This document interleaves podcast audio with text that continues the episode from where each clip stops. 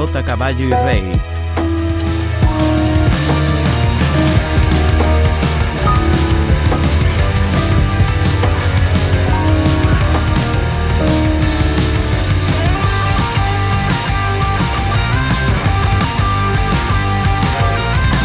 Y cuando quedan 5 horas para la medianoche, bienvenidas y bienvenidos al programa número 18 de Sota, Caballo y Rey. Hola a todos, mi nombre es Antonio Jesús Pérez y estoy encantado de estar otra semana más con vosotros. A los micrófonos, capitaneando la nave junto a mí, tengo a mi gran amigo Guille. ¿Cómo estás, Guille? Hola, hola Antonio, ¿qué tal? Bueno, 18 programas ya, ¿no? Qué barbaridad. O sea, aquí no se va a decir cuando hicimos el primer programa que íbamos a hacer otro y otro después, ¿no? Y, y quién diría llegar a los, a los 18, ¿no? Y, y aquí estamos, llegando a la, a la mayoría de edad, a la madurez, y bueno, y ahí, ya que hemos llegado a la mayoría de edad, pues como ahora que se puede beber, ¿no? Yo, yo creía que no íbamos a llegar ni a uno, ya, ya te aviso. Cuando empezamos y estábamos ahí divagando, yo decía, esto no arranca. Bueno, No, no, no, no, no, no, ca- casi nos matamos ahí entre. Bueno, como, como bien has dicho, este es un programa especial. Eh, cumplimos 18 años.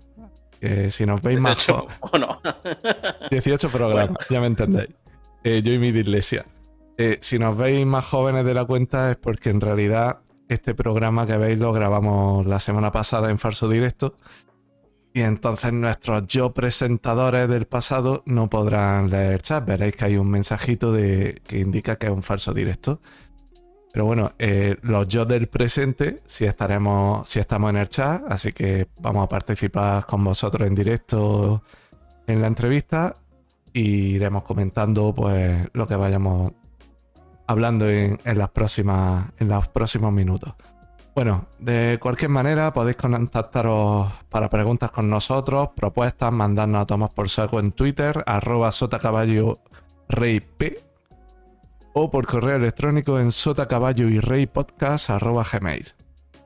Si os gusta el programa y no podéis disfrutar del riguroso directo, entre comillas, recordad que también estamos en YouTube y en las principales plataformas de podcast como Spotify, Google o Apple, etc. Bueno, Guille, cuéntanos de qué vamos a hablar hoy. Bueno, pues como comentabas, Antonio, este programa va a ser especial por varios motivos, ¿no? El primero es porque eso, cumplimos 18, traguito.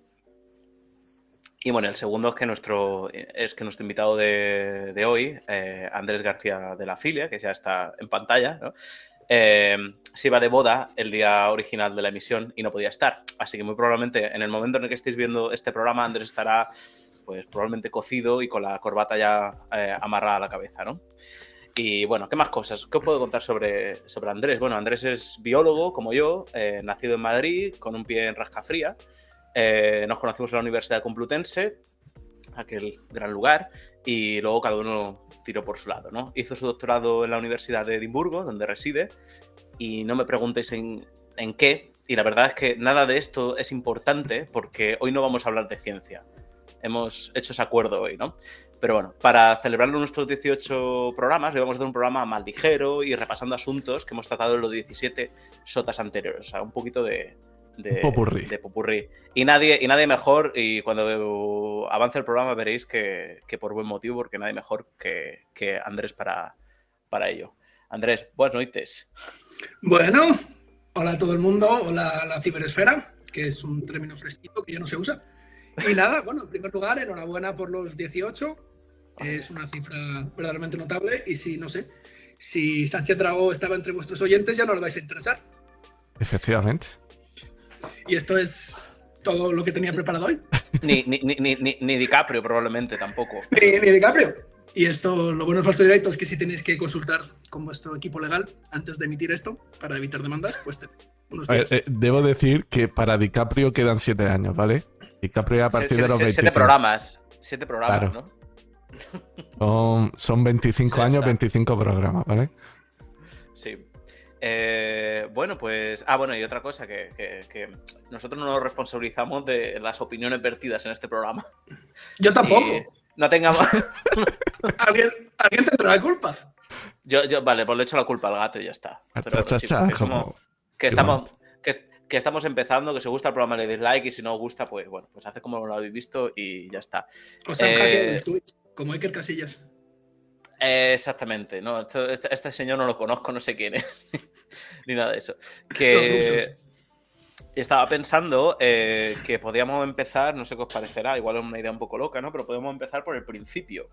Eh, uno, uno de los programas que, que hicimos, eh, y además que tuvo muchísimo éxito, y no se explica porque tuvo como, yo qué sé, como 500 views en cuanto a las demás estaban como 50, no sé qué, eh, fue sobre temas vintage. Y eso lo hicimos al, al principio. Fue creo que nuestro segundo eh, programa, ¿no? Sí.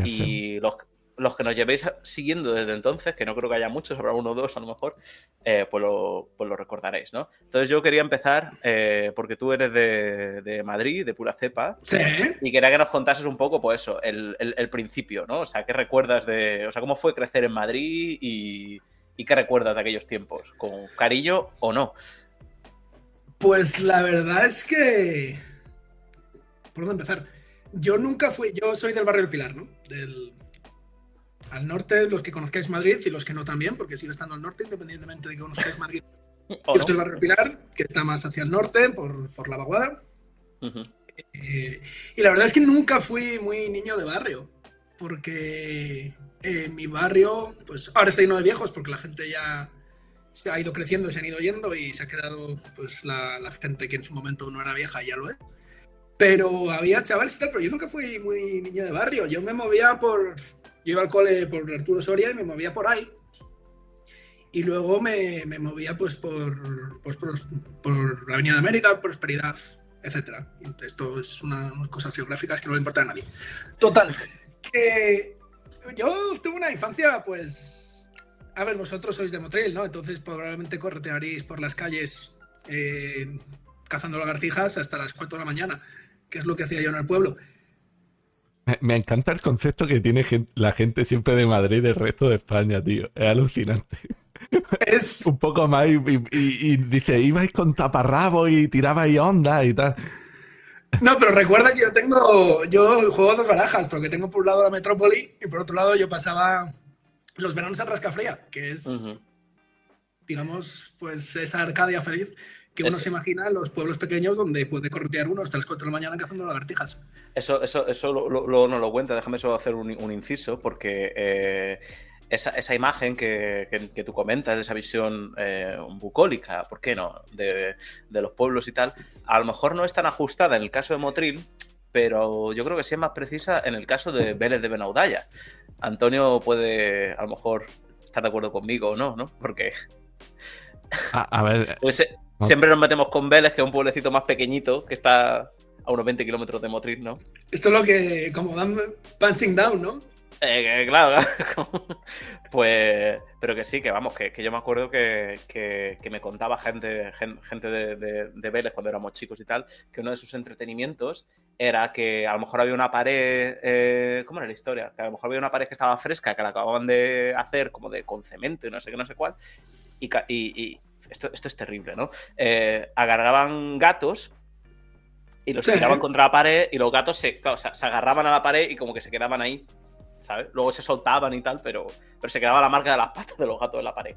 En fin, cosas muy, eh, muy constructivas todo, ¿no? Pero bueno, pero eso es en Vélez, ¿eh? no es en Motril.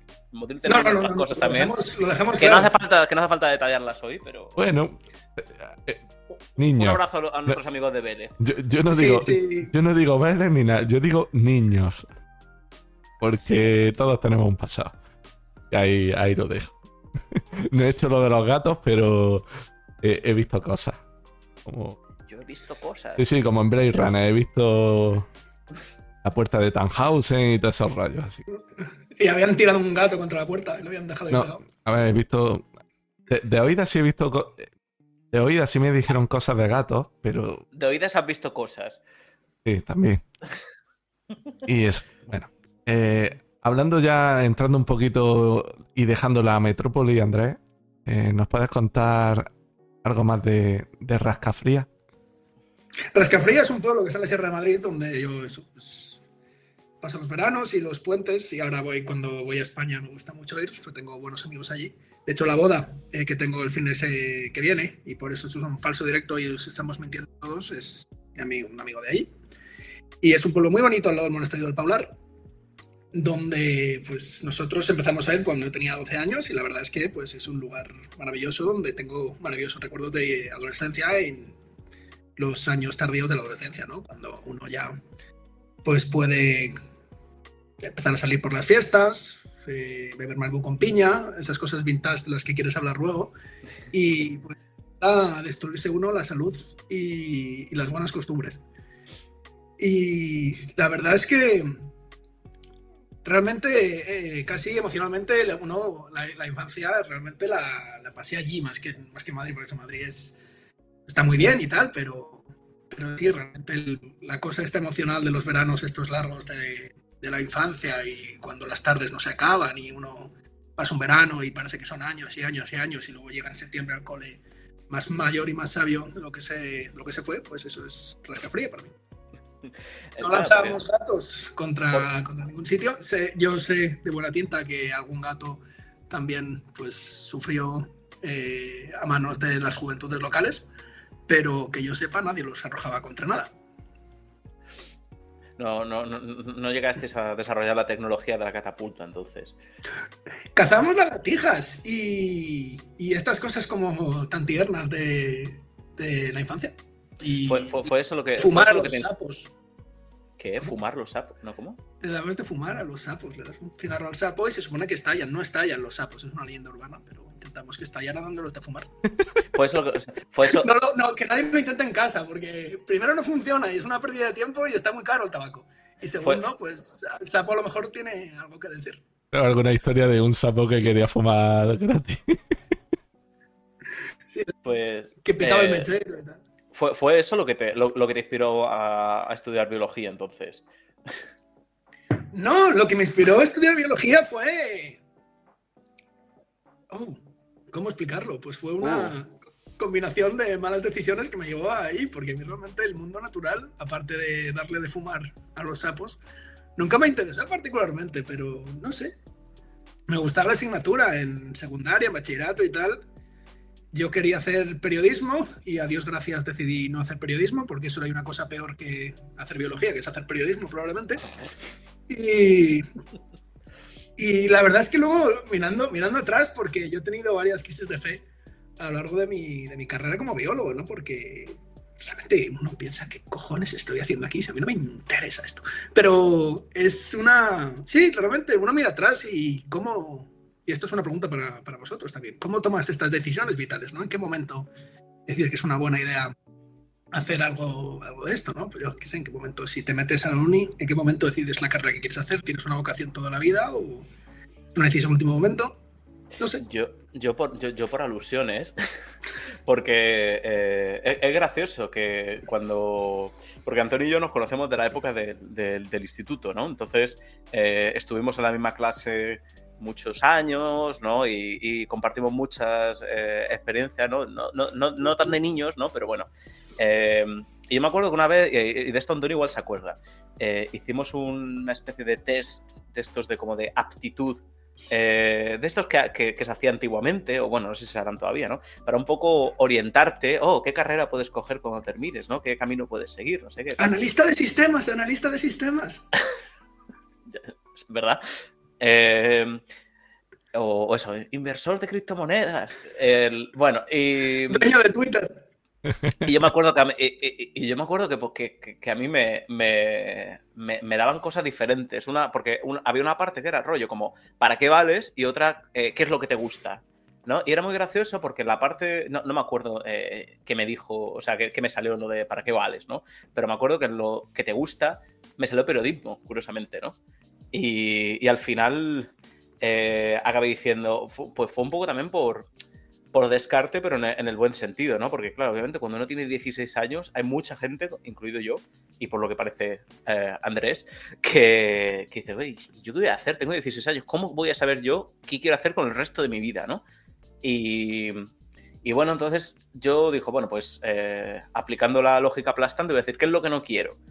Y, me acuerdo que incluso estando en el instituto me metí por ciencias sociales, duré como dos días y me fui al jefe de estudio a decir, oye, perdona que me he equivocado, ¿me puedo pasar al, al, al, de ciencias?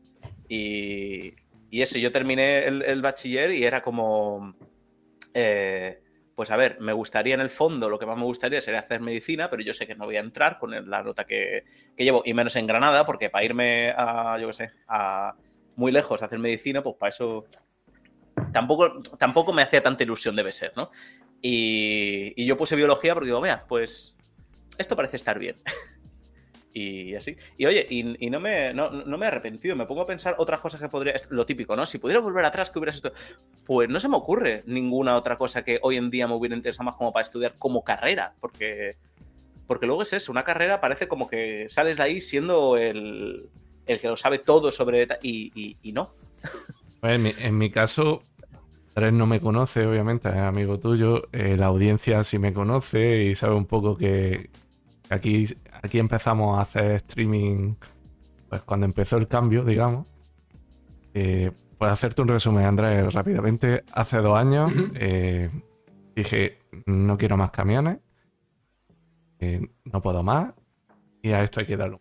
Entonces cogí el paro que tenía, me metí en un FP de Administración del Sistema Informático, me lo tomé como un trabajo, 10 de media al final, y, y he tenido la gran suerte pues eso de, encontrar trabajo. Entonces, y es verdad que en mi, en mi proceder durante todo este tiempo, yo sí quise ser informático en su momento, es decir, ser administrador y tal, pero yo me fui por la rama de, de programación, de desarrollo, y di con unos profesores para mi gusto que no, no se merecían ese término. Al final. Entonces, pues lo que pasa también es la gente con la que te encuentras por el camino. Y eso me hizo decir, bueno, tiro por otro lado y voy a estudiar lo que siempre sé, que es camiones, familia, tal cual. Pero mira, mm. al final la, cara, la cabra tira al monte y, en mi caso es así. Así que bien. Pero sí es verdad que cuando tienes 16, 17, en muy raras ocasiones sabes muy bien a lo que te vas a dedicar porque no tienes bases es más, lo que ha explicado Guille también, también dice mucho de, la orientadora del centro, quizás. El que los alumnos salgan sin saber exactamente dónde ir, para mi gusto es, culpa de eso. Sí, a veces, no sé. Eh, pero te iba a decir, eh, Antonio, que justamente yo creo que tú eres una de esas personas que, que de siempre apuntaba maneras. ¿Sí? Porque es que desde el instituto tú ya estabas, o sea, tú eras el, el que estaba siempre con ordenador y además mm, el que lo sabía todo sobre, sobre el hardware, el no sé qué, no sé cuál. Por eso digo que, que, se te rompe el ordenador y lo llevas a que, a que tú lo arregles ahora. Claro, por, eso digo. Ya completamente. Por eso digo, Guille, que, es muy importante la gente con la que te cruzas en la vida. Sí. Por poner, un ejemplo, ¿vale? Eh, yo cuando empecé a estudiar desarrollo, este año entré en un centro privado porque me habían rechazado de, ingeniería informática, que todos los años tenían un 5 de media para entrar, yo iba con un 6,5. medio. 5,88, eh, perdón. 6,5 medio era el bachiller. Y, y no entré en septiembre. No entré porque ese año en concreto subió la nota de corte. Entonces me vi en noviembre buscándome algo para estudiar porque no me iba a quedar el año encontró un centro privado con el sobrecoste que eso implica, pensando en cambiarte el segundo año, pero claro, mm, entre que no me explicaron, me costó mucho coger el hilo de nuevo y tal. Y al final, pues eso, sí es verdad que, por ejemplo, eh, de cuatro asignaturas me iba a quedar una. Mm, tuve un campeonato, porque yo antes era jugador de fútbol sala, campeonato de España con la selección andaluza, me tuve que ir. Y esa semana en concreto la perdí y en vez de explicarme la profesora cuando volví, siendo un centro privado, habiendo siete alumnos como estábamos, me dijo que me buscara la vida. Entonces, de quedarme una quedarme dos, y eran las dos troncales, digamos por así decirlo, las dos más importantes, pues me amargaron y eh, pues esto no es lo mío. Y al final no, no era verdad. Ya. Por eso digo que es muy importante las personas con las que nos cruzamos. Eh, joder, sí, es... Es una historia buena, ¿eh? No, es, sí, sí, sí. es, real como, como, como, la vida misma, ¿no? Eh, vamos, bueno, vamos a... Vamos a cambiar el A tono, por favor. vamos a cambiar el tono y si no aquí...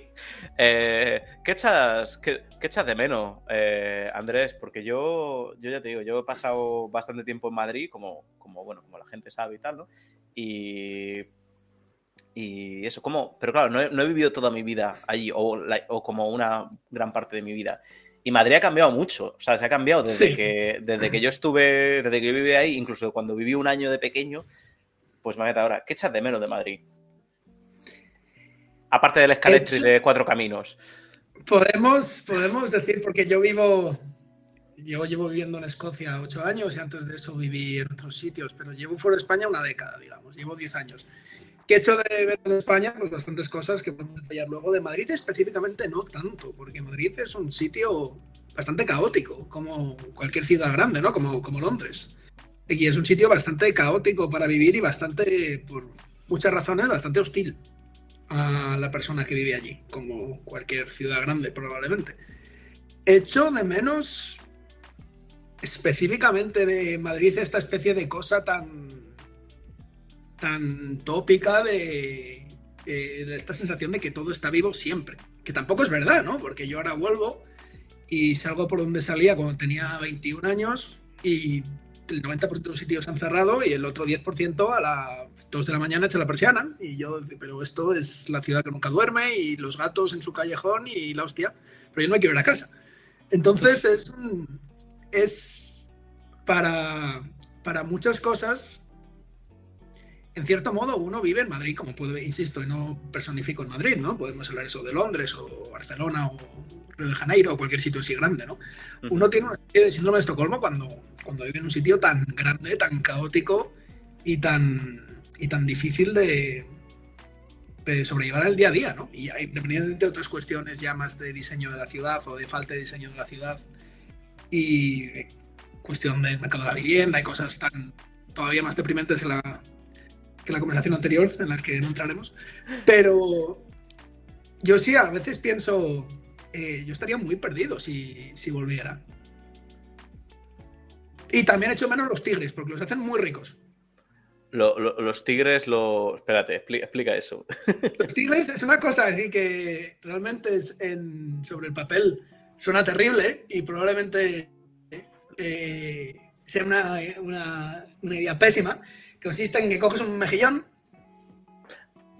vacías el mejillón y mezclas el mejillón pues con, creo que salsa bechamel, ¿no? Y otras cosas así que no Mm. deberían pegar y le pones la, la capilla esta como de, de pan rallado que lleva y luego lo puedes rascar la parte de abajo de, de la concha con los dientes para coger el- lo que queda del rebozo. Y están buenísimos. Y aquí no los hacen. Es como, es como lo de, lo, lo de desayunar un, un café solo con una ración de boquerones en vinagre, ¿no? Sí, sí, sí.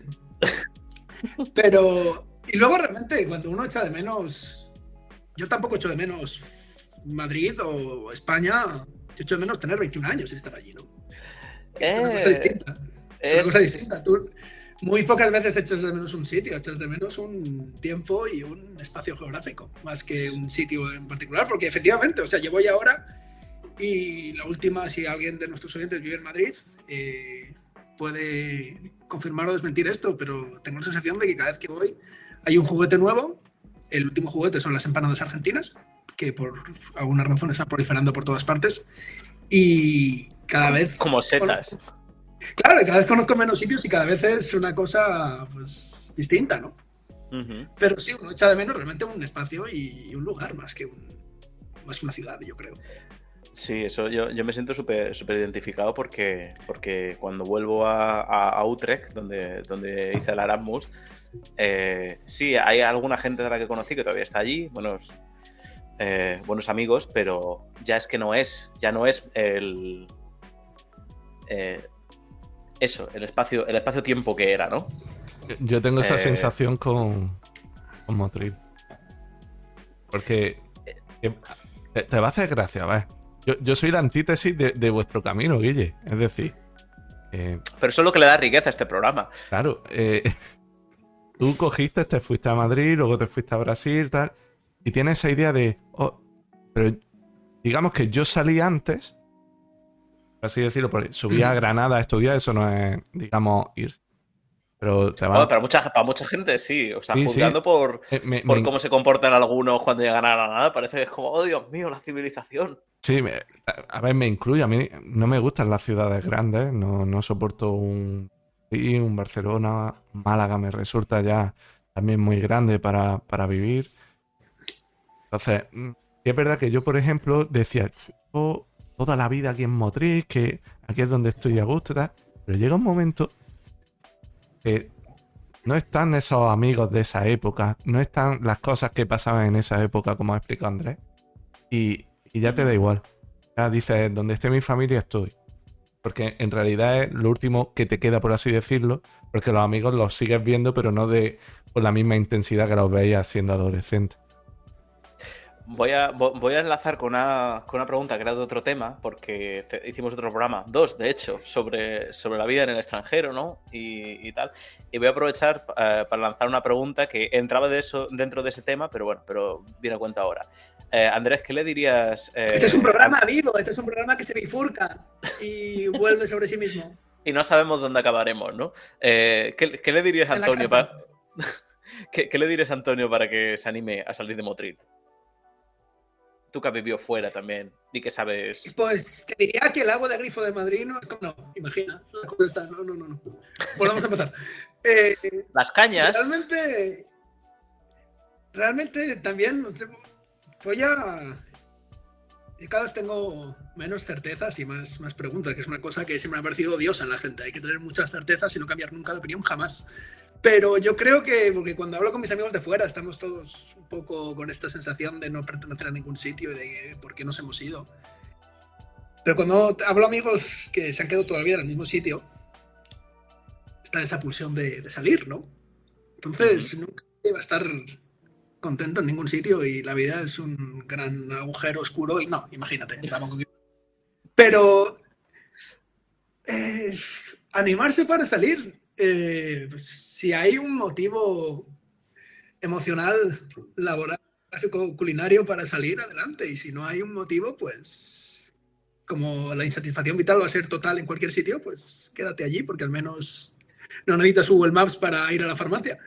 Es- es- eso es como lo de, ¿no? Como era lo de la, la- el, el no ya lo tienes, ¿no? Pues la insatisfacción. El no ya- de- así, fuera por lo menos, pues conocerás gente nueva o algo, ¿no? También, Sí, Eh, eso sí. Y la verdad es que es una. La Andrés, verdad es que es, es, es bonito, ¿no? O sea, dime, dime. Yo es que me refería, por ejemplo, yo, cualquier ciudad que, que te requiera hora y media para ir a trabajar, ida, y otra hora, hora y media Sí. vuelta, eso no es vida. Sí, no, no. Ah, bueno. Es... Y, es un y por eso hablaba antes de que muchos amigos que tengo yo en Madrid que trabajan allí, que es una, una forma de vivir muy, muy complicada, ¿no? Porque efectivamente, o sea, es muy raro trabajar cerca de donde vives y probablemente pues tu vida laboral eh, implique pues eso, recorrerte ciudad de punta a punta una hora, una hora y media, llegar a tu puesto de trabajo, eh, salir de ahí otra vez a, otra vez a casa, ¿no? Entonces, en cierto modo, nosotros tenemos la suerte que en trabajos como, bueno, no sé tú, Antonio, pero imagino que sí, ¿no? En trabajos como el nuestro, el teletrabajo sí que es una opción y por tanto pues, te hace la vida más fácil. Pero eso es, comprensible, ellos ya es, es muy complicado una existencia que implique tanto transporte y, y tanto tiempo allí, porque al fin y al cabo es tiempo que uno pierde. Bueno, o que, o que pueda aprovechar para leer, ¿no? Es como lo- los, los gurús estos de motivación, ¿no? Dice, porque en un año, ¿cuántos libros podrías leer si... Sí, o, o escribí en, un- en un Nokia no sé qué, no sé cuánto, como la de... ¿Cómo es la de...? Lo diré, la de las novelas estas de... De Sadomaso, que se hicieron famosas, tío. Sí, sí, sí, sí, sí, sí. En sí, cuentas sí, sombras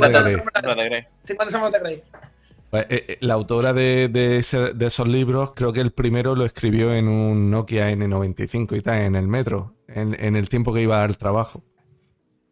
Oye, pues... Eso es tiempo bien invertido. ¿Cuánta gente hace eso? Bueno. Poca. Pero la gente, la gente invierte el tiempo estupendamente. O sea, yo, una, mira, una de las cosas cuando tuvimos los confinamientos de 2020, yo abría el Instagram y me salían estas cosas de, pues eso, que Newton inventó el cálculo cuando no sé qué. Yo pensaba, yo en este lockdown, yo me he cogido 5 kilos y se me ha olvidado hacer la mitad de las cosas que hacía afuera. ¿Qué mierda es esta? No he hecho nada productivo ni... Tampoco, tampoco se dice que Newton murió virgen también. O sea, eso, bueno, pues. A ver, cada uno, ¿Ah, sí? tiene, su- cada uno tiene sus caminos, sí. Murió. Ah, sí. ¿Cómo, fue, cómo fue la historia? Antes de los Estas 25 cositas. inventó, inventó el cálculo eh, y su ley de gravitación universal y toda la historia antes de los 25. Y después murió. No me, no, no- no me acuerdo, no me voy a parar a buscarlo, pero murió relativamente joven y, y hasta donde yo sé murió virgen. Bueno, pues mira. Bueno, ah, una, una- Ay. una vida dedicada, dedicada a una causa, pero, pero oye, nos dejó un montón de curvas. Sí, sí, sí, sí, sí. No tocó una teta en su vida, pero bueno, es lo que se lleva. No sabía yo eso. Pues es para. Voy a volver al Instagram y decirle a todo el mundo, ¿veis? Tanto Newton, tanto Newton. Luego para esto. Eh, dale, Antonio. Por cambiar un poco de, de tema, Andrés, eh, ha sido Halloween hace poco y me- nos gustaría preguntarte qué cosas te dan miedo. Eh, no, particularmente. Me da miedo.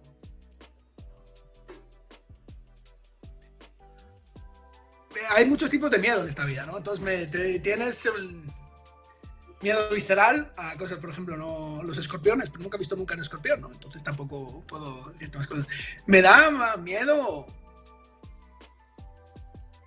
no saber, ¿no? Me da miedo no saber eh, qué me da ¿Qué te da miedo? qué me da miedo, ¿no?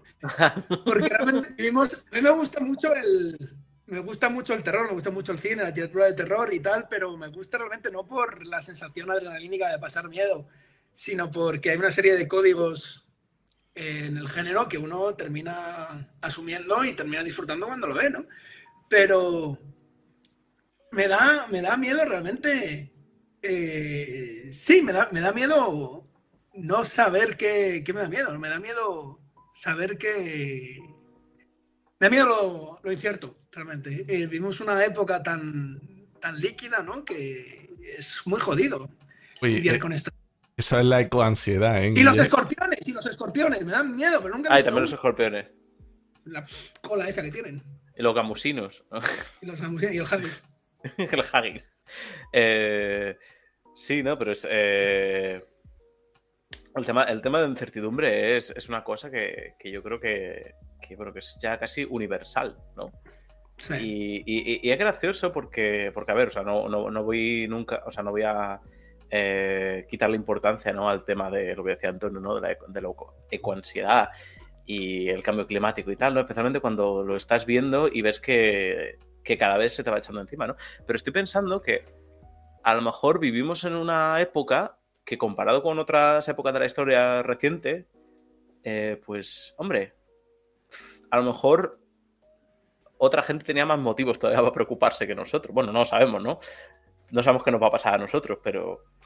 eh, pero no sé, yo, yo- yo tengo como la sensación de que aunque la, la- la vida es incierta, pero yo creo que a lo mejor nunca hemos estado en tan buena posición, digamos, para reaccionar a, a eso. Eso lo podemos discutir así, todo que... Esto da pa- todo lo que para mucho, Guille. Estuvimos hablando de, estuvimos hablando de ecoansiedad, por cierto, en otro A programa favor o en contra. ¿De la ecoansiedad? ¿O de, o de qué? No, Da igual, sigue. yo, no, yo, yo, yo, yo, yo- yo en contra, ¿no? Esto, yo, yo como, como Javier Crae, ¿no? Que decía eh, que escribió una canción que se llamaba Contra el Alzheimer.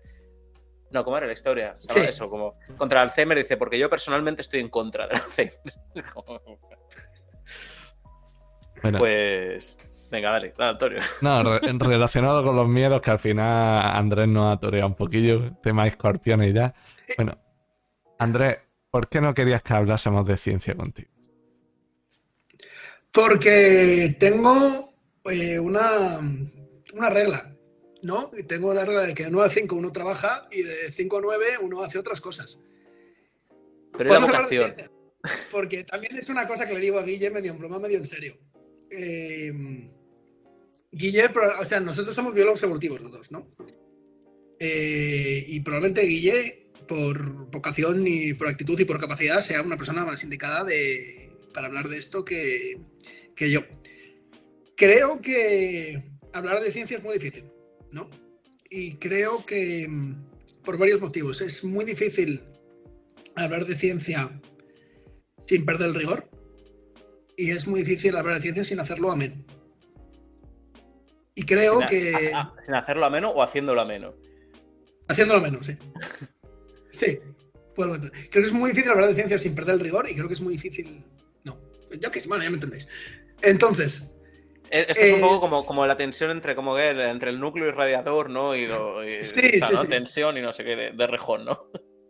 Entonces, nosotros somos, insisto, nosotros somos biólogos evolutivos y es una disciplina que se presta mucho al cantamañanismo, ¿no? Igual que hay áreas de la sociología o de las ciencias políticas de las que yo no termino de comprender que se dan mucho a la opinión poco fundada, la biología evolutiva, y eso no hace falta no hace falta dar nombres, pero uno puede pensar en divulgadores científicos muy conocidos y muy respetados que han caído en eh, la torpeza, por decirlo de forma generosa, hablando de la evolución. Es un área que se presta mucho a la especulación y a la disquisición filosófica alejada, digamos, de, del trabajo y la disciplina que van con una que van con una con un área científica.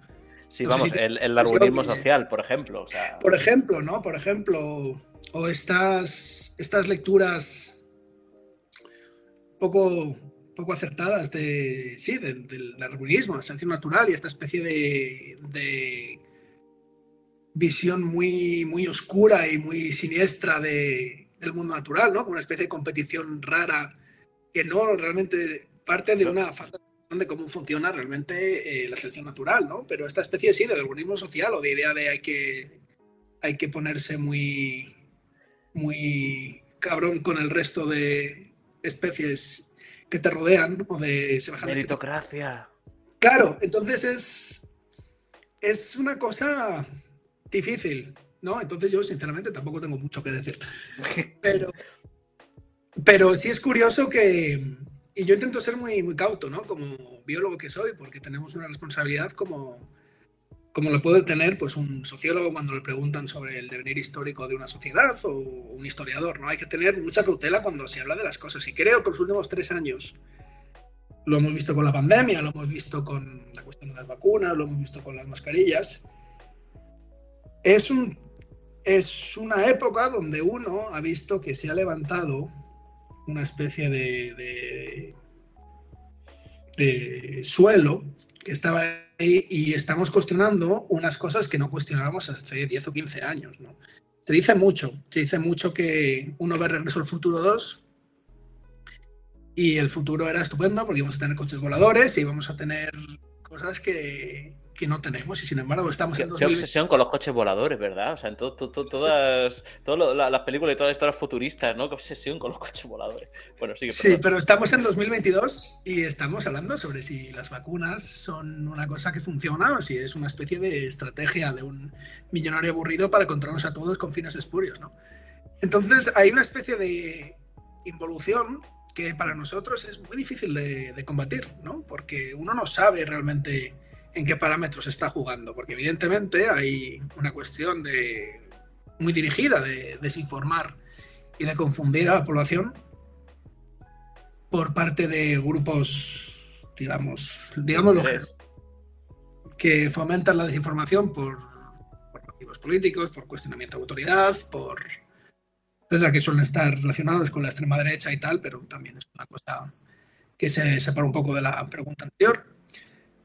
Pero nosotros como científicos, Guille, ¿qué, hacemos? ¿Cuál es nuestra labor? ¿Cómo, ¿Cómo informamos de ciencia siendo rigurosos, siendo menos, sin caer en ese humorcillo tan típico de los divulgadores que a mí personalmente me produce cierto rechazo? ¿Cuál es tu opinión?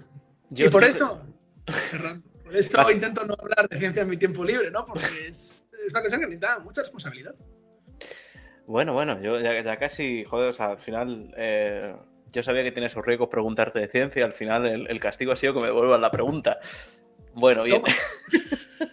Em, Sí, no, es interesante todo esto que, todo, esto que cuenta, ¿no? Y, es muy real. Yo creo que, en, cierta manera hay, un punto de, como que de liberación, ¿no? Porque al final, eh, cuando tú eres biólogo y al final, cuando hace, cuanto más estudias, más te especializas en determinado asunto, entonces más crece todas las áreas dentro, de, inclusive dentro de la biología o de si eres físico de la física o lo que sea, que están digamos fuera de tu de tu área de especialidad, ¿no? Y eso un poco también lo puedes usar como excusa porque obviamente, claro, yo no soy especialista en vacunas. No soy ni virólogo, ni soy eh, vacunólogo, ni, Inmunólogo, etcétera. Ni, bueno, inmunólogo, bueno, ahí, estamos, pero bueno, sí. Anda, anda. Me puedo... Sí, es que ahora trabajo con enfermedades autoinmunes, eh, Andrés. Bueno, el caso, que, que eso es como una especie de, salvaguarda para decir, bueno, yo es que de esto no entiendo, que es una cosa que que yo creo que, tal vez se ha perdido un poco, ¿no? Esa, esa cosa de, ese, digamos, respeto en el sentido de, de, miedo a decir tonterías, ¿no? Y esa cosa de decir, bueno, yo es que de esto no entiendo, no voy a hablar, ¿sabes? Y eso se combina, yo creo, con, con el tema de que ahora todo el mundo, pues, para bien, tiene su altavoz y puede expresarse libremente. Y entonces eso, si combinas el hecho de que la gente ya no tiene miedo a, a decir cosas, porque hay otro grupo grande que además ya, ya ellos mismos saben que existe, que no tienen ni idea tampoco, pero va a decir, sí, sí, sí, esto, ¿no? Entonces de repente eh, el conocimiento se ha vuelto como una especie de democracia, ¿no? O sea, aquí las cosas se hacen por consenso, ¿sabes? como el pueblo, el pueblo ha decidido que mañana sol. ¿Sabes? Pero, entonces, entonces yo creo que respondiendo a, tu, respondiendo a tu pregunta, por nuestra parte, pues pues no sé a nivel individual eh, qué se puede hacer. Yo creo que esto es una, cuestión puramente eh, de, educación, ¿sabes? De la gente, de que la gente entienda eh, qué es la ciencia, para qué sirve, cuáles son, especialmente cuáles son sus limitaciones. ¿Sabes? Porque muchas veces es como, ah, no, porque vosotros, eso me ha pasado muchas veces, vosotros científicos os creéis en posesión de la verdad, no sé qué digo es que es todo lo contrario. O sea, es que si realmente conoces y hablas con un científico, es todo lo contrario. Lo que te encuentras cuando hablas con un científico muchas veces es la duda. Es decir, bueno, eso es así, pero Con, dos o tres asteriscos por lo menos. Entonces no, no. Y por eso creo que es muy difícil y es una. Y es una cuestión muy complicada para nosotros, porque nosotros vivimos en la incertidumbre, nosotros vivimos en, en el pero constante y en buscarle las vueltas a algo que probablemente no necesite que le busque uno tantas vueltas, ¿no? pero es, es una cuestión, la ciencia es muy bonita de hacer para unos más que para otros, ¿verdad, Guille? Pero es muy bonita hacer porque es trabajar en ciencia o trabajar en cualquier cosa que requiera un cierto nivel de abstracción, al fin y al cabo, el día a día para un científico es coger una caja pequeñita y resolver un problema que hay dentro de una caja, que es una caja que está metida en un sótano donde todavía hay muchas más cajas y que al fin y al cabo, al final del día, pues uno tiene que, que perder la perspectiva, eh, enfocarse en su casa, pero realmente lo que estamos intentando es explicar una, una, un edificio entero, con un sótano y con muchas cajitas en un sótano y cada uno está intentando hacer progreso en su cajita. Sí. Bueno, no... Y, bueno, Andrés, contigo. No, no, no. No, no, no.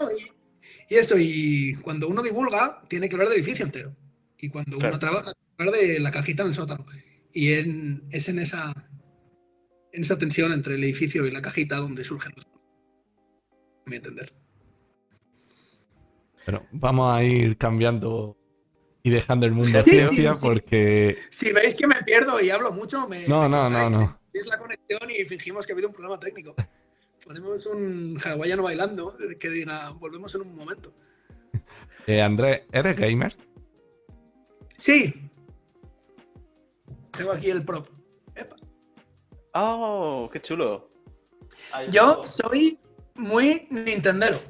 Da igual, da igual que lo hayas enseñado a cámara, porque como esto la mayoría de la gente probablemente lo escuchará en Spotify o algo, pues. He enseñado un Super Mario, que son estas setitas en, en, las que saltas y las. Y Guille está enseñando un Mewtwo. No, es, un Mewtwo, es, es, no es un Mewtwo. Ah, un Meowth. Eso.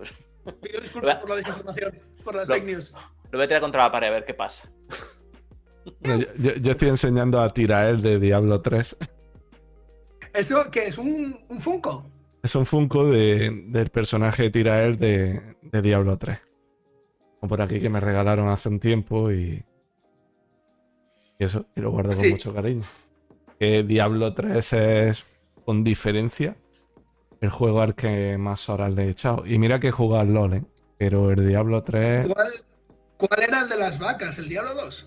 Sí, Diablo 2 tenía el nivel secreto de las vacas. El Diablo 3 también tiene nivel secreto de las vacas. Y el 4 seguramente tenga nivel secreto de las vacas cuando salga. Yo sé. Yo soy muy. Sobre todo soy muy Nintendero. Siempre he sido niño Nintendo y sigo siendo adulto Nintendo muy orgullosamente. Pero sí, juego, juego bastante. Entonces tienes la, la Switch por ahí comprada, me imagino. Tengo, tengo, tengo la Switch. Creo que soy una de las cinco personas en este planeta que se compró una Wii U cuando salió. Eh, Que todavía la tengo por ahí. a ver, la, la Wii, la Wii U es una consola muy. Muy de hacerle el Jack Sparrow. Y es muy buena para esas cosas. Y me Ah, Sí, yo, bueno, sí, sí, sí, sí. Yo nunca me metí porque soy muy torpe. Pero sí, ahí, ahí la tengo. Bueno, en este, en este, en este programa no, como que no eh, apoyamos, eh, como que Ja- Jack Sparrow. las técnicas de Jack Sparrow. ¿no? Ni a, ni a- ni a Johnny Depp en ningún nivel, ¿no? Sí, creo que hay un torrente de cosas de las que no deberíamos hablar. Pero sí, evidentemente. ¿Y, y, qué, y qué tienes ahí detrás? Porque me has dicho antes que no eran videojuegos, esos son pelis. Solo tengo pelis. Y tú eres, y- tú peliculero, bastante peliculero. soy, soy muy peliculero en muchos aspectos de mi vida. Pero sí, esto tengo las pelis porque los libros los tengo en el salón para que lo vean las visitas y las pelis están aquí encerradas en el despachito. Y Porque dirán, oh. está igual. ¿Y eres más de, de, de- de Bertolucci o, o de Truffaut? A mí me gusta más Truffaut que Bertolucci. Bertolucci nunca le he cogido mucho, mucho el, el punto, ¿no? Estoy, tampoco soy muy particularmente de, de Truffaut, pero me hace más, me hace más gracia. Truffaut tiene un par de pelis que me gustan mucho y el resto de pelis también tampoco, nunca le he cogido demasiado el punto a, a Truffaut. Truffaut tiene un libro muy bonito en el que entrevista a Hitchcock Vale. Que se llama Hitchcock contra Truffaut, creo que se llama, está publicado por Alianza. Que es un libro que a mí me, a mí me gusta mucho eh, leer a cineastas hablando de cine, ¿no? Porque es, ves la peli y tal, y, recomiendo mucho el libro, es un libro muy ameno sobre, pues eso, el cómo hacer pelis, lo que tiene uno en la cabeza cuando hace pelis y tal, y recomiendo mucho que la gente lo lea. Y Bertolucci me parece un poco, eh, un poco cantamañana, si no me gustan mucho sus pelis. Una que se llama, creo que se llama Soñadores, que sí me gusta más, pero no. Mucho. Ah, bueno, pero es que, pero es que va Green ese va Green, hombre. Está, muy, está muy joven, además. Sí. ¿Y cuál ha sido así la, la, la última peli que has visto que has dicho, oye, está, está bien, está? He visto este año, este año no- me gustó mucho eh, una peli que se estrenó hace un año que se llama Licorice Pizza de Paul Thomas Anderson. Paul Thomas Anderson es el director de Pozos de Ambición, Boogie Nights, y es una peli sobre dos chavales en una chica más mayor que el chaval, que se hacen amigos y luego desarrollan un interés romántico en una ciudad pequeña de California, en los 70 y tal, en el contexto de la crisis de combustibles y tal. Es una peli muy, muy pequeña, muy bonita. Sale Bradley Cooper y hace un, un papel muy divertido. ¿Cómo Dime. se llama? Licorice Pizza. Pizza de regaliz. Que es Ah, aparentemente Vale. se llamaba a los vinilos, por alguna razón que no termino de comprender. Hombre, pues eh, son redondos y son negros, pues. Bueno, sí, ni, ni media vuelta. Es una peli, de verdad, muy con una sección musical muy chula. Es una peli sobre un poco, pues también el. eh, cómo fue crecer una. También volviendo al inicio del programa, está todo muy cerrado. Eh, cómo fue crecer en, para la gente de allí, de California, en los 70, en una ciudad esta pequeñita. Es una película como muy veraniega, muy bonita y que yo recomiendo encarecidamente. Eh, Antonio, ¿quieres, ¿quieres continuar? Con, eh, Yo es que tengo la mano ocupada, no puedo ver, ya, ya he perdido el guion y ya no, El no gato, ni abrir la, el- la- el gato te perturba las ondas mentales y te absorbe, por lo visto. Para el que no nos esté viendo, obviamente, Guille está con su gataco encima y está YouTube, ronroneando. sí. Si, si lo queréis ver, no, no, no se le escucha, pero si lo queréis ver, id- id a YouTube. El gato tiene un tamaño, ¿no? Es Sí. el ángulo de la cámara. No, es, un, es, es- es- es un tamaño, está aquí, es, es- es- es un tigre venido a menos. Es brasileño. Está, está bostezando. Sí, no sí. le gusta el programa. Hay que Bueno, hablar de eso- eso- que está- más Sí, tenemos que hablar de catnip, de la hierba esta, de, de la hierba esta para gatos. Hola. Me está mirando el gato. Bueno, eh, entonces, por lo que por lo que estabas comentando antes, ¿no? Y un poco hablando de lo del verano, la vuelta al cole, y no sé si habrá más temas, pero lo que me viene así de memoria, ¿no? Tú no has sido nunca de operación salida, ¿no? Tú es que te ibas a ir al lado de Madrid y, y ya. Y a, a- Bueno. y a- y a los de Cullera que les den, ¿sabes? Ah, operación salida, pero a pequeña escala, porque se puede ir por Nacional 1 o se puede ir por Arrascafría por el puerto. Y si vas por Nacional 1, pillas atasco. Y si vas por el puerto, no. Entonces era operación salida a pequeña escala, pero sí, existe, creció uno con este temor de los domingos por la tarde de hay que trazar la ruta de forma muy cuidadosa para evitar estar atascados en la carretera durante horas. Ujú. Pero esta, esta cosa también como muy típica de pasar largas horas en el coche escuchando a Ana Belén siete horas, a mí nunca me, me pasó porque siempre solíamos ir más, más cerca. Y volviendo un poco al tema de película, eh, no has comentado la última eh, que, que has visto y tal, pero ¿cuál es tu película favorita? Me gusta mucho La Semilla del Diablo. Y que además como acaba de ser Halloween es una película que yo recomiendo mucho ver. Que es una peli para, bueno, es bastante... El título es un spoiler, de hecho en, en inglés no se llama así. El, el título ya es un, es un spoiler y aunque es un título muy bonito no debería llamarse así. Es una peli sobre una, una pareja joven que se muda a un, a un apartamento, conocen a sus vecinos que son gente un poco extraña y, eh, se queda embarazada. vecinos. Ella se queda embarazada y empieza a sospechar que, que, su, que su semilla, etcétera. No me jodas, tío. Es una peli. Eh, sí, es que el título mal, ya desde el principio. Pero es una peli sobre la maternidad, dirigida por un tipo bastante misógino, bastante desagradable, como es Polanski, ¿no? Pero es una película sobre. que se lee mucho, es una película sobre la maternidad y los miedos de la maternidad y esta cosa que para nosotros, varones ciseteros, nunca terminamos de comprender, pero una cosa. un poco que si lo piensas en abstracto, eh, una experiencia curiosa de tener algo creciendo dentro de ti que no eres tú, ¿no? Y es una peli, una peli muy guay sobre los, el cambio, experiencias en el cuerpo y, y tu cambio de actitud y esta especie de, de idea de que lo que está creciendo dentro no es tuyo. Bueno, es, bueno es, es tuyo, ¿no? Es mitad tuyo y mitad del diablo, ¿no? Eh, es un spoiler. Pero, y es una peli que de verdad que yo recomiendo ver mucho porque es una película que te, que te perturba y te deja y te sacude, pero no es una película que tire por el susto fácil. Es una película de, de estas que se te meten dentro de la cabeza y. Es un Bueno. thriller. Thriller. No, es una peli de terror, es una peli de terror con todas las letras, pero es una peli estupenda. No sé si habéis visto, pero recomiendo muy encarecidamente. Me la, me, la, me la veré. Lo que pasa es que yo no sé, eh, a Ale, yo creo que con, que con Ale y bueno, y también en, otros, en otras ocasiones, ¿no?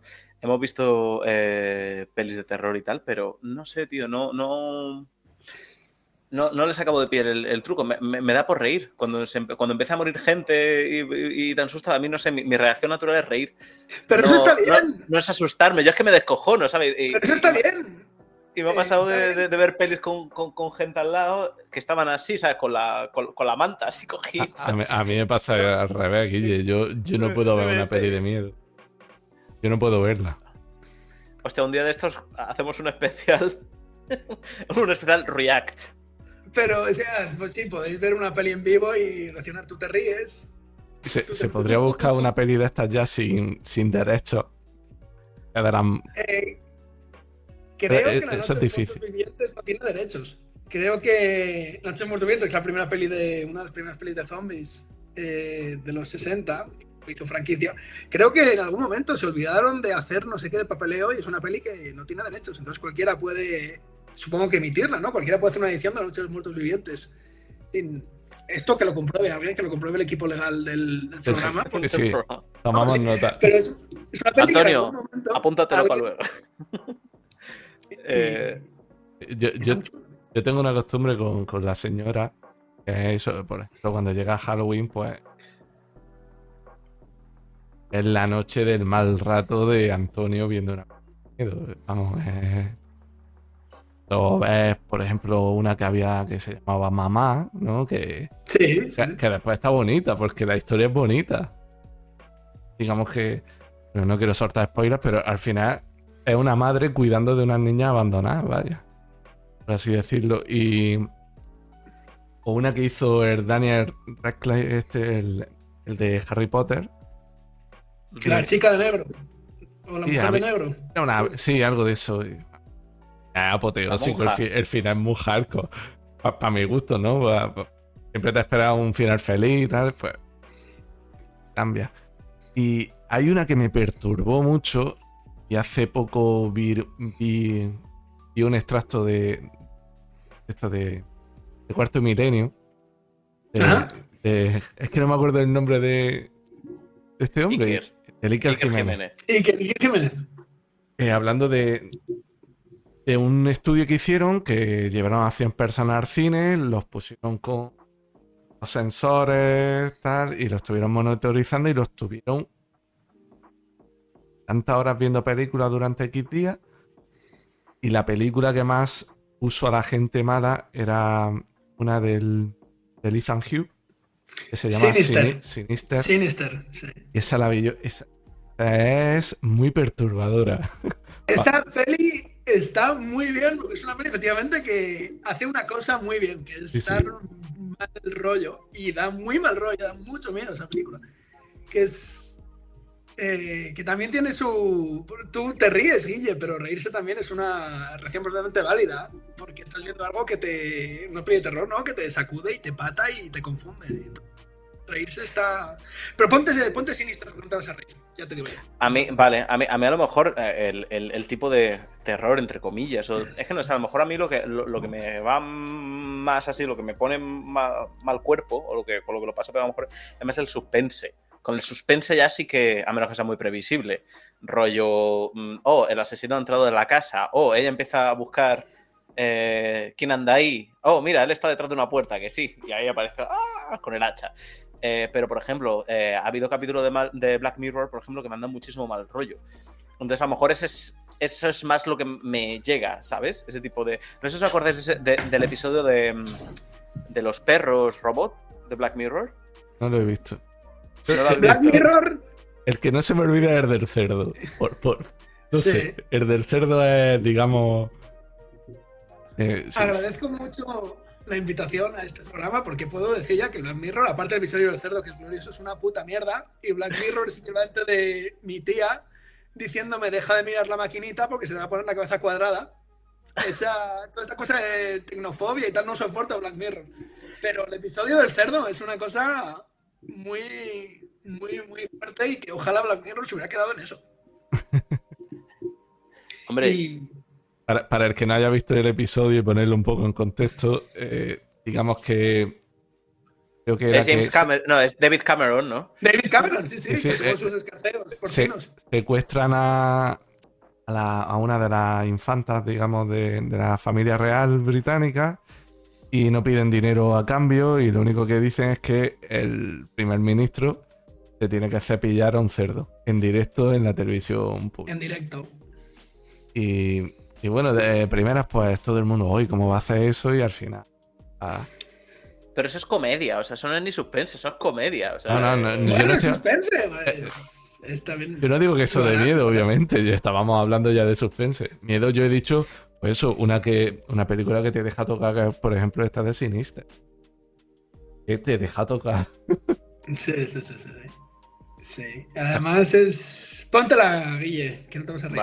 Vale. A lo mejor si te ríes, a lo mejor tienes algo roto en la cabeza, pero. Puede ser, ¿eh? Bueno, va- Vale, va- eh, vamos a cambiar de tercio, Guille, si te parece bien. eh, vale, ¿tienes, ¿tienes alguna idea o le tiro yo? Yo abriría el melón político. Vale, yo iba a tirar por música, pero venga. Pues... No, música, yo no sé de música. A mí me gusta No, no, no, música no, no me metas en esto. Hablamos de ciencia, por favor. Vamos a por música. La tesis. Eh, Andrés, ¿cuál es tu guilty pleasure de, música? Eh, Julio Iglesias. Y ni siquiera es tan culpable, ¿eh? Qué poco, qué, poco ha costado sacárselo, ¿eh? Joder. No, es que por eso que ni siquiera es tan culpable. Que, no, no, Julio Iglesias, Julio Iglesias. Yo esperaba que me dijeras algo rollo Nino Bravo y tal. Bueno, no, es que eso ya no es ni culpable. O sea, si estamos en códigos, señor de 60 años se pasa con el Larios en el, en el puticlub y, se sube a cantar, estamos bien. O sea, todo, Julio Iglesias, Nino Bravo. A mí dame esto, dame esto. A mí quítame de musa y estas mierdas. Yo quiero, quiero eso. A mí me gusta mucho el señor ya de cierta edad que se sube al escenario y canta canciones de, 50, de hace 50 años. Julio Iglesias, Nino Bravo, José Luis Perales. Eh, todo, esto, sí, sí. Y hablando de. Qué grande Serrat, ¿no? Serrat, sí. Rafael no, ¿ves? Rafael nunca le ve la gracia. Y hablando de música, Elvis, ¿crees que hay vida en otros planetas? ¿Qué? Sí. Sí, creo que por un argumento tan perezoso como inapelable, creo que por simple peso de, de probabilidad tiene que haber vida en otros planetas o en otros cuerpos celestes, sí. Estoy muy convencido. ¿Vida inteligente? No lo sé. Eh, Pero vida sí. Guille. ¿Y la europea? hay vida, hay vida Católica, como debe ser. Ah, Apostólica también. Europea. europea. ¿Y ¿tú, tú, crees que hay vida inteligente en la Tierra? Sí, sí, yo soy un firme defensor inteligente. Lo que pasa es que no creo que la inteligencia sea particularmente eh, sinónimo de ser espabilado. Pero sí, sí, creo que somos un planeta muy eh, vida inteligente, creo que más inteligente de lo que deberíamos. Mucho más inteligente que Marte. Bueno, que Marte, esa gente, es, Marte es como en el pueblo del lado de Motil donde tiran. De, Vélez, ¿no? Que Marte es el sistema solar. hacer el favor de no hablar mal de Vélez, que es un gran pueblo.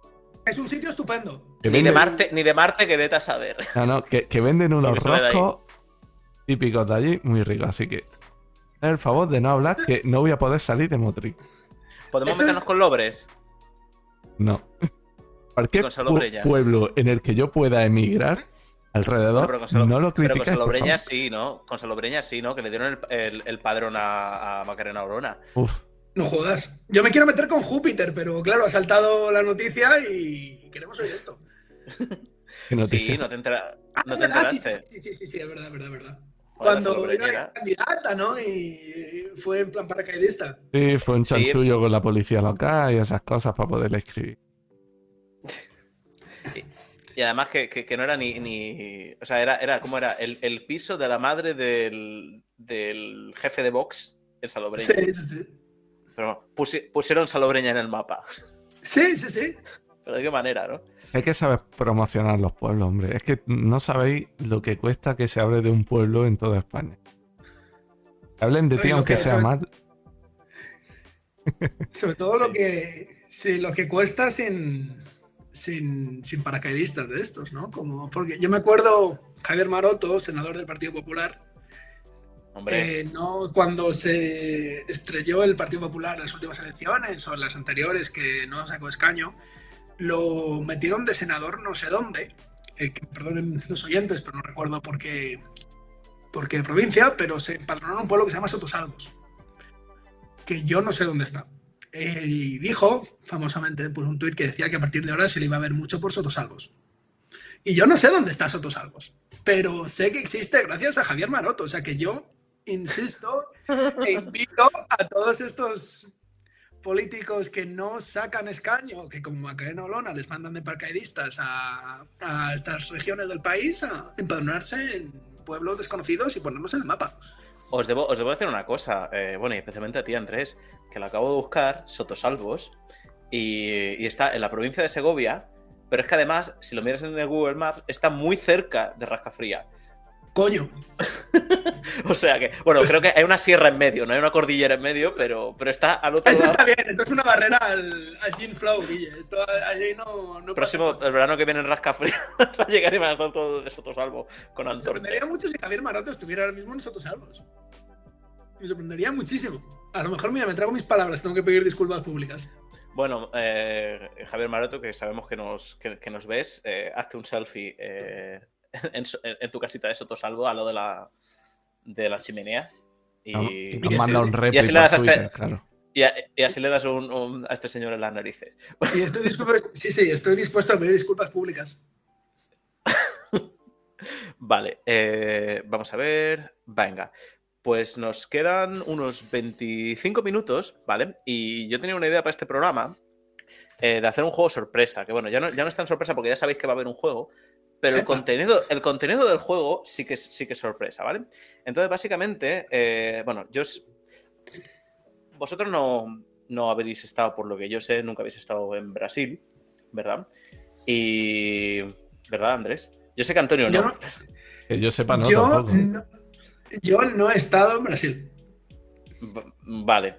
Bueno, por- en Portugal igual sí, ¿no? Pero.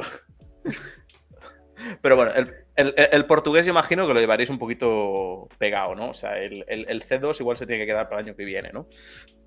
A ver, yo. lo Yo que- sé. Ah, va, habla tú, habla tú. No, no, yo- yo estuve una semanita por Portugal, que por cierto Lisboa es preciosa.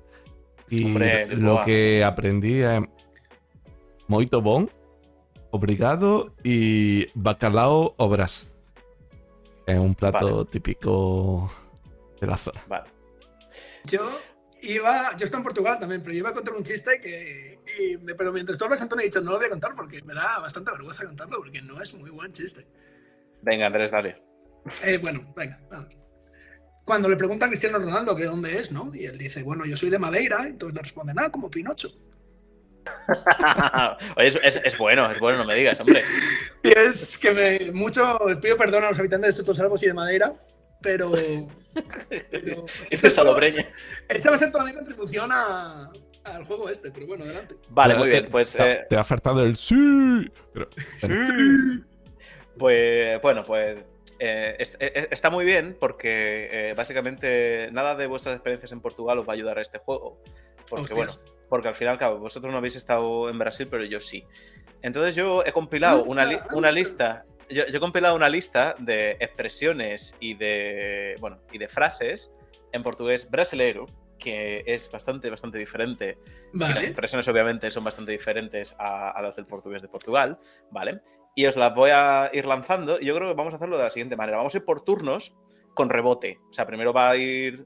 Uno lo va a intentar y si falla, pues... Vale, vale, vale. ¿vale? Esto es como el saber y ganar.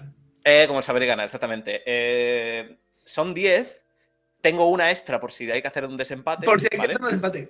¿Qué nos Vale. jugamos? ¿Qué nos jugamos? Eh, pues eh, yo qué sé, la, la- la sota de oros. Yo qué sé. Una botella Esto- de. Esto podríamos haberlo hecho, podríamos habernos montado en, su- en su día. Pensamos, oye, ¿y si hacemos un premio al final del programa para que quién se lleva la sota? Bueno, Eh, te mandamos- El que gane de los dos se lleva el gato. este Ah, bueno. se lleva el gato vale. al agua, se lleva, se lleva el, el, el, el miauz al agua, ¿vale? Mira, Bueno, pa- pa- pues- podemos hacer una cosa. Eh, quien gane se lleva una futura taza del programa cuando la hagamos. Lo típico. Venga, ¡Bravo! per- perfecto. Bueno, es un poco, esto es un poco injusto porque Antonio, o sea, cuando el día que hagamos las tazas, la- mm, tú te vas a quedar con una seguro, aunque no gane. O sea que, bueno, pero te la mandamos, te la mandamos, O sea que Andrés. esto realmente es- esto es, soy yo contra los gastos de envío que tendrá que pagar el programa. Eh, Eres tú Eh, contra sí. nuestro presupuesto, sí, totalmente. Sí. Vale, pues mira, pues vamos a empezar. Y, y yo, yo quería, eh, quería haber puesto algo en pantalla para que fueran apareciendo las estas, pero como esto es técnicamente complicado, lo que voy a hacer os lo, os lo voy a poner por otras, por otras vías. ¿vale? Vale. y tal. Vamos a empezar, porque es nuestro invitado, vamos a empezar con po- por, Andrés, eh, al cual ya le, estoy, ya le estoy poniendo. Y la primera, la primera ronda, la primera palabra eh, es saudades. Saudades. Pero saudades es que esa especie de tristeza nostálgica muy de los portugueses, ¿no? Eh, que va como muy con el fado y con el paté de sardinas. Vale, y, pero, pero cuando, cuando una persona dice saudades, ¿qué, qué, qué quiere decir? Uh. Eh... Pues sí, sé. existe, es- existe, existe la saudade como, como, como concepto, pero cuando alguien dice saudades, Eh, pues que te vaya bien. Que te vaya bien. Es como el. Venga. Que te vaya bien. eh, pues eh, Es que no te puedo dar medio punto. Entonces, porque la primera parte bien, pero la segunda no. Entonces, venga, rebote para Antonio. Yo creo que es saludos. Eh, vale, pues no. saudalles, saudalles es un poco una forma de decir eh, te echo de menos, ¿no? Es como, ah, cuán- es como, joder, ¿cuánto tiempo, tío? ¿Qué pasa? ¿Cuánto tiempo? Entonces, saudalles es eso. Te echo de menos, es una manera de decir te echo de menos, ¿vale? ¡Qué Venga. Sí, eh, joder, es súper Yo bonito. pensaba que ibas a tirar por lo obsceno ya desde el minuto uno. Pensaba que a Eh, me, me he cortado un poco, hay bastantes expresiones que os las puedo comentar después, eh, cuando estemos ya en el, en el, en el Sota, en el Sota André. After Dark. Andrés, tú tienes que pensar que este programa lo ve su madre. Entonces, es el niño bonito, de- de- no puede salirse de- de- del molde, ¿entiendes? Bueno, bueno, venga. Pues tampoco- díselo no a tu madre, saudalles. No sé, sa-. Eh, mamá, saudades. Hay Mira se ve loco. Como sea este el único programa que no ve de toda la temporada. Pues te imaginas, joder, qué, qué vergüenza. Bueno, eh, venga, pues vamos a vamos con Antonio, que es la, la- la- la próxima ronda. Y, y os lo voy a poner a los dos la frase. La frase es la siguiente. Toca 6 por media Turcia. Creo que eso es, me quieres dar gato por liebre. Eh, Seguro, Eh, marcamos en ámbar. Guille, yo Vale. me tiro a la piscina, si es rebote, rebote. Vale, perfecto. Vale, pues, pues no, venga, rebote, Andrés. Yo digo que esto es tanto monta, monta tanto. Correcto. Tro- troca- troca- troca- trocar 6 por media Dulcia sería como, como pues nos quedamos las mismas. ¿Sabes? Pues como. Sí. Vale, pues venga, 1 a 0. venga, vamos Estoy a, a- ya saboreando esa taza. Vale, vam- vamos a por, a por la próxima. eh, y la próxima es para Andrés. Y la frase sería Show your bola. Eh, uy. Eh, show de bola. Es que se, se cuenta solo esto. Eh, voy a decir, vamos a ver el fútbol, eh, un espectáculo futbolístico. Un partido de fútbol. Vale, no, rebote. venga, Antonio. Mm, Es un poco. Esta, esta es un poco. Es un poco complicada, eh, os lo digo, porque no. Pero bueno, a ver. No, no lo sé. No lo sé. ¿No? Vale, show de bola es cuando una cosa es muy buena. Y es como cuando una cosa es espectacular, ¿sabes? Cuando algo como que sale muy bien y tal, el show de bola. ¿Por qué? Yo digo Dabuti y Feten. Eh, pues sí, pues, pues igual. Venga, pues vamos a por la, a por la, a por la cuarta, que, que es pa- para, para Antonio, ¿verdad? Eh, y, y os la voy a poner aquí. Y sería. La frase sería Viajar na maionese. Hallar ese. As- Eh, yo aquí, Esta es un poco. A lo mejor esta es un poco más. eh, bueno, no sé. A ver. no me- que te marea.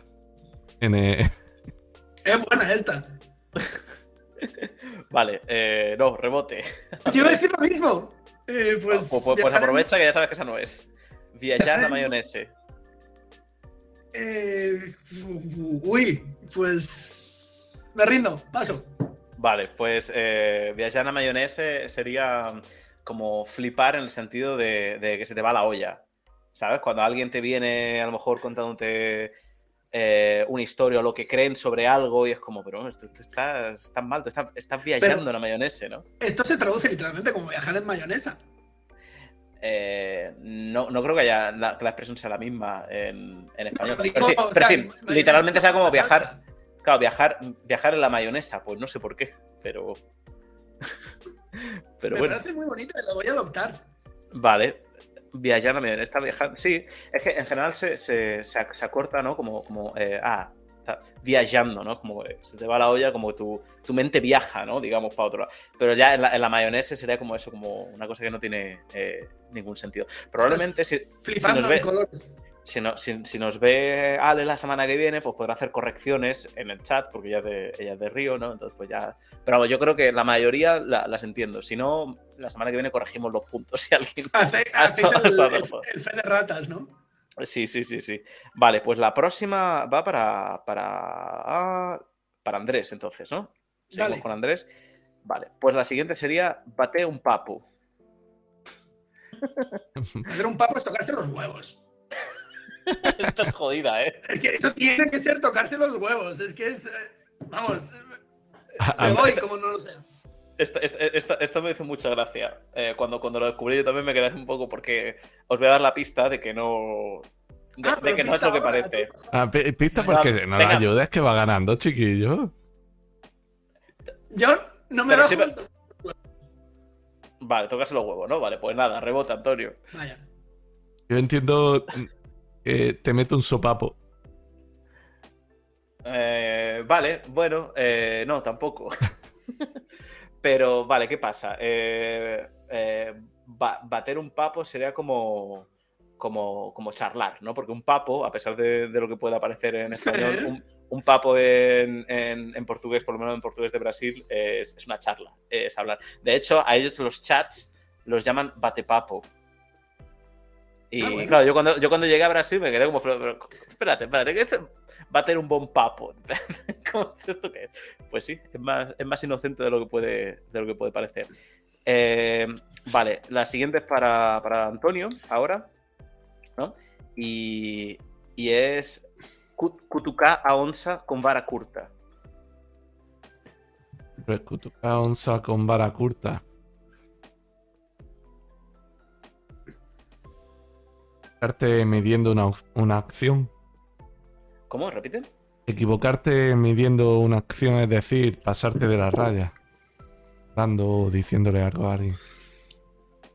Mm, No.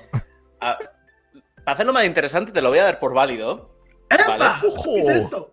Sí, sí, sí, venga, te lo voy a dar por válido, porque si no es que va a estar, es que quiero que, que- que esto quede, no, a ver, no está tan, no está tan desencaminado. Cutucar la onza con vara curta es básicamente, traducido literalmente, es como darle toquecitos. Una onza es un, es un tigre, o sea, es un felino selva- salvaje de, bueno, no es un tigre, es un, un jaguar, ¿vale? Eh, Abrearlo, ¿no? de, de- de ahí de América, de, de Sudamérica, ¿no?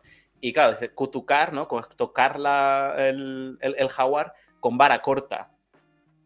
Entonces, digamos que es una forma de, de, eh, hacer algo, correr riesgos, digamos, innecesarios, ¿no? Eh, entonces, pasarte de la raya, bueno, sí, puede ser. Venga, va, te lo voy a dar por válido, pero, pero eso. Pero Uno, uno.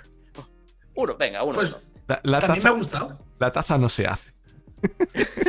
La taza se queda. ¿eh? La, la se taza queda se con- queda todavía. It's- it's-. It's, it's, it's coming home. Vale, venga, pues, pues uno a uno. Y, y vale, la, la- la próxima, la, la próxima es para Andrés, y ya se lo estoy Sí. poniendo. Y la, y la frase es: termina en pizza. Terminar en pizza. Eh, es- bien está lo que bien acaba. Ah, venga, te voy a dar otra oportunidad. Venga, va.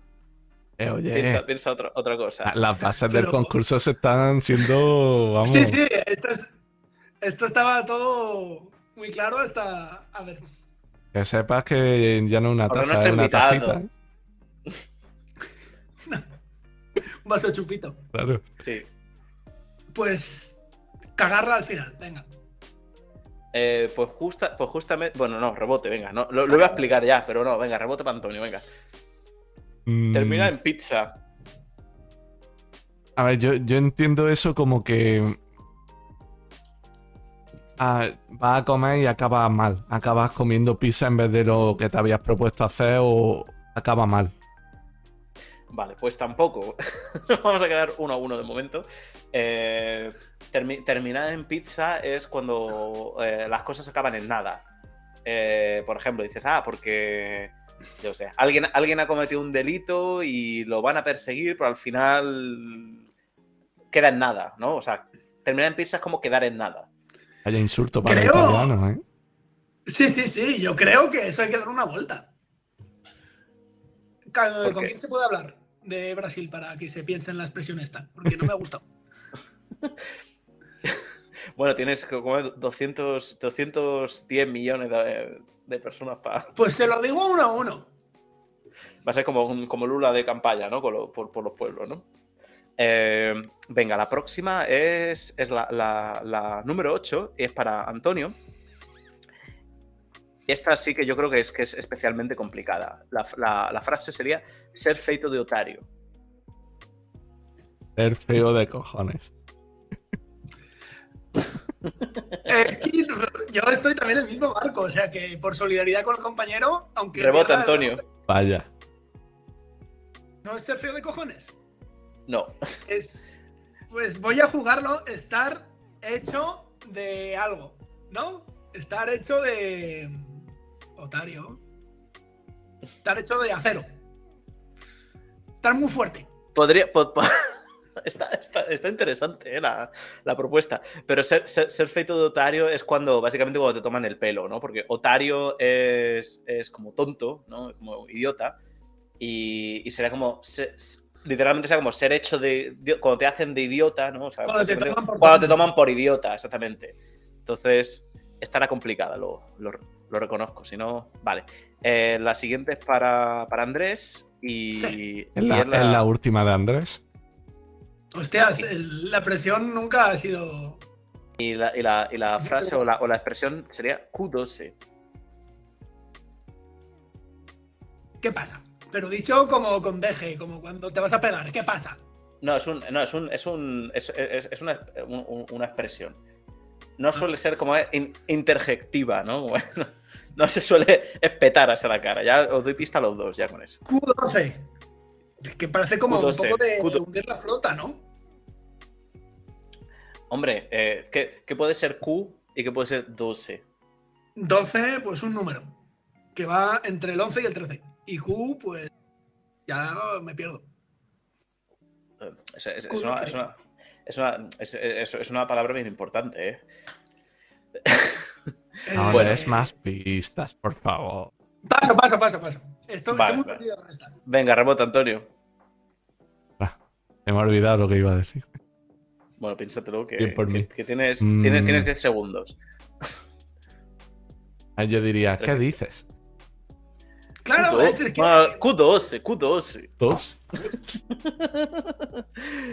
Eh, no, pues a ver, eh, pues nada, para ninguno de los dos. Os voy a quedar 1-1 de momento. Es el último. Eh, No, era ese empate. Nos han prometido ese empate. Sí, No, no, es- está, es- está en la 9, está en la 9. Ah, bueno, todavía queda. Vale, eh, eh, bueno, pues Q12 es básicamente, o sea, bueno, Q es culo, espe- específicamente el, el meollo del mismo, y, Ajá. y 12 sería dulce. Eh, entonces, como culo, culo dulce, la expresión culo dulce significa, es cuando alguien eh, como que se quiere hacer el interesante o como cuando le, le- le propones a alguien algo y como que se hace un poco así, que sabes que en el fondo quiere, pero como que se hace, se hace el interesante, se deja querer, así, y entonces se llama Q2. No, no sé por qué, no sé qué conexión tiene con, con lo otro, pero bueno. Y la última, que va a ser para Antonio, ¿vale? Y esa probablemente es, es uno de los conceptos que más se, se usan, ¿no? Lo voy a poner, ir poniendo por aquí. A ver. Es cara, cara de pau. Cara tonto. Rebote. Joder. Cara de pau.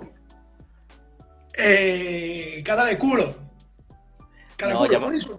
No, hemos, hemos dicho que culo era Q. Pero joder, anda que no hay palabras. Pau. Bueno, Pau significa. Bueno, eh, tiene varios significados, ¿no? Puede ser una, puede ser una, una madera, también puede ser el, el miembro masculino. Eh, cara polla, como el alcalde de Madrid. pero, pero en este caso, cuando se dice cara de Pau, en verdad la, la- la- la referencia es eh, a madera. Entonces es más como cara de madera, Cara quiere dura. decir ca- cara dura, Cara dura. exactamente. Cuando alguien. Sí, lo que aquí diríamos cara de, de hormigón, ¿no? Pero Eh. me parece como muy bonito también esta. Hombre, es que. No, hay que decir las favoritas. Es una, es, es- es una mina, ¿no? Eh, lo- luego me decís cuál es la que más os ha gustado, ¿vale? Y como estamos en. Y como estamos en, en desempate, y yo creo que esto se va a acabar empatado, pero bueno, os voy a mandar a la bonus. Bueno, bueno.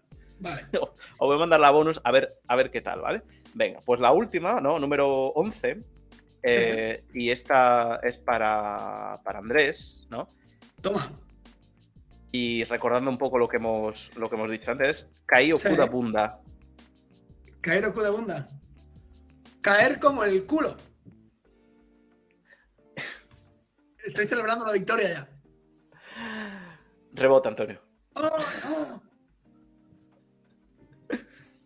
Lo poco que Caí yo sé, piensa, piensa un poco, piensa un poco en la frase y piensa lo que ya sabes. No te voy a decir nada, no te voy a dar pistas, pero piensa en lo que ya sabes. ¿Qué culo hay? Ahí llegamos. ¿Ves? Culo, culo, está. Culo hay, ¿vale? Hay Q y hay bunda. y el bunda, el, bu- el bunda es como el unga unga o, o qué significa el bunda. Ahora, ahora, ahora después lo explico. Pero eso, Kaioku da bunda. ¿Qué puede, qué puede significar? Eh, No, o sea, que, que- que- eh, caer mal, caer de culo, vaya, caer mal. Claro. Vale, pues nada, pues nos vamos a quedar uno a uno, empatados. ¿Cómo? Vamos a tener que hacer, vamos a tener que hacer una, una taza para cada uno para que, para que no os peleéis. Eh, o, o- partirla o- por la mitad. O ninguna taza, Guille, que no pasa nada, ¿sabes? Que, que pero yo quiero hacer las tazas, hombre, y ya que estamos, pues las vamos a- Pues tú- las mandamos a. tú mandas dinero y yo la hago, tú no te preocupes.